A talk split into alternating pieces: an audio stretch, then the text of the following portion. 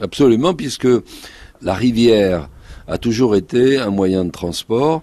Si on regarde les cartes de haut, on est ici dans ce qu'on appelle les marches sud du Massif central, une espèce de marche effectivement. C'est le plateau des Causses de chaque côté, euh, relativement plat, dans lesquels euh, tout envahisseur se trouvait un peu coincé parce que notre calcaire ici euh, est pas très hospitalier pour la flotte, qui reste pas.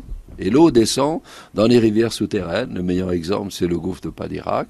Le petit Girou qui passe en dessous de chez moi, il a deux kilomètres en aérien et il prend sa source euh, sur le plateau de, Limogne, là-haut. Et donc on est juste sur une falaise, euh, à peu près 60 mètres d'à pic.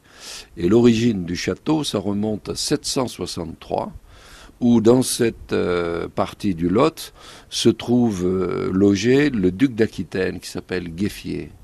Et en 763, donc, il se fait euh, poursuivre et arrêter par euh, Pépin le Bref, père de Charlemagne, qui va descendre jusqu'ici avant d'aller attaquer euh, Bordeaux pour essayer de récupérer l'Aquitaine. Ce château, vous me le présentez parce que il est magnifique. Alors on a 56 pièces et 56 cheminées pour être franc.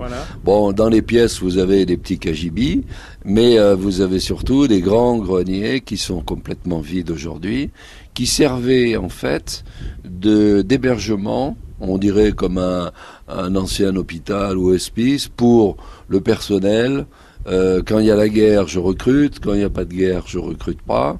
Euh, il y a toujours euh, deux mois complets dans l'année où ça bosse énormément, donc il faut du personnel. C'est euh, les moissons au mois de juin, et puis les vendanges quand même, parce qu'on est dans le dans le 20 Cahors. Hein. Et il y a au rez-de-chaussée deux grandes cuisines qui servent de logistique, et toute la journée ça chauffe. C'est un château fortifié, ce château Voilà, le, démarrage se fait dans une grotte qui se trouve donner accès directement à la, à la rivière. Et ensuite, qu'est-ce qu'on fait? Ben, Le lieu est sympa.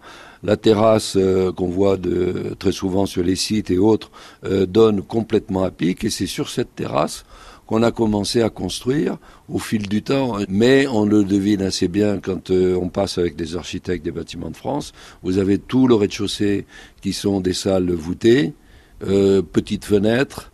On est sur le Moyen Âge et après, vers 1492, on va partir le seigneur de Gourdon qui est ici. On est emmené par euh, Galliot de Genouillac, seigneur d'acier sur le cause de, de Gramat, et qui a été le grand maître de l'artillerie de François Ier. Et donc ce qu'on voit maintenant, le soubassement du 13e, bien sûr, il existe toujours, mais on a élargi, on a créé des fenêtres à meneaux, des flamèches, tout ce que vous voyez quand vous regardez les, châteaux de la Loire, hein, c'est pareil.